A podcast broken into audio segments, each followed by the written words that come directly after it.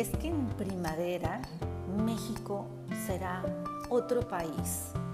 Vienen las propuestas de las nuevas generaciones alzando la voz, participando, colaborando en todo lo que tiene que ver con cuestiones de ciencias, ciencias políticas, lo que tiene que ver también con eh, la nueva esta base espacial. Va a haber eh, muchas noticias, eh, arte, cultura, turismo.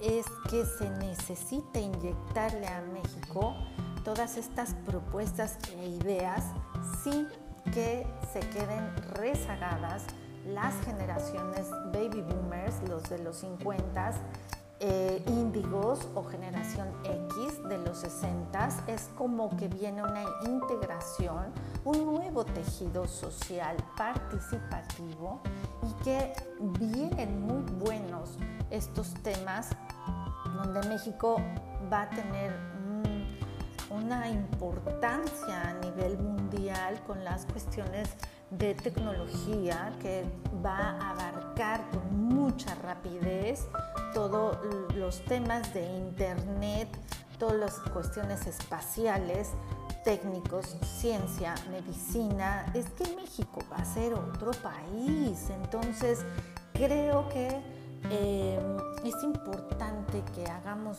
tomemos conciencia de esto la responsabilidad de estar bien, de crear estados de conciencia óptimos, porque además eh, la Carta Natal de México, su, la misión que tiene es aceptar que, tiene, que es un país rico, que tiene mucho que ofrecer, que tiene mucho que compartir, que todo extranjero es bienvenido, que siempre ha sido bienvenido y que llegó el momento que se le reconozca también por esta camaradería excesiva que ha tenido y que ahora pues digamos que se le puede hacer justicia aceptando que es un país y que los mexicanos son trabajadores, porque son los que han sostenido eh, muchas cuestiones que tienen que ver con la agricultura.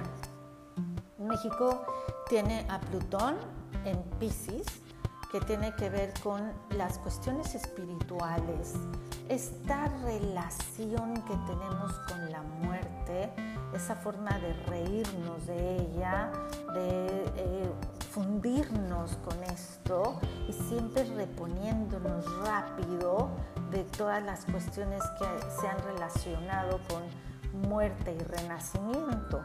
México tiene mucha historia ancestral y todo esto se va a retomar, toda esta historia. Es como si viniera una bendición ancestral por rescatar muchas de las cosas que habían quedado enterradas. Es algo que se necesita estudiar a profundidad porque eh, viene la verdad sobre nuestra cuestión espiritual. Ya no es aquello de mirar, te doy este espejo y dame tu oro.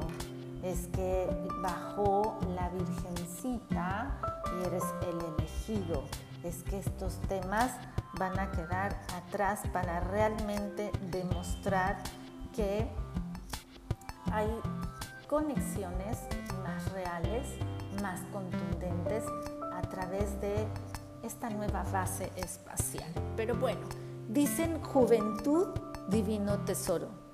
México lo que tiene es juventud.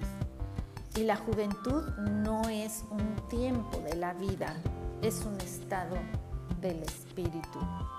Así que el espíritu de México es fuerte, es joven en todas las generaciones y en toda nuestra línea ancestral.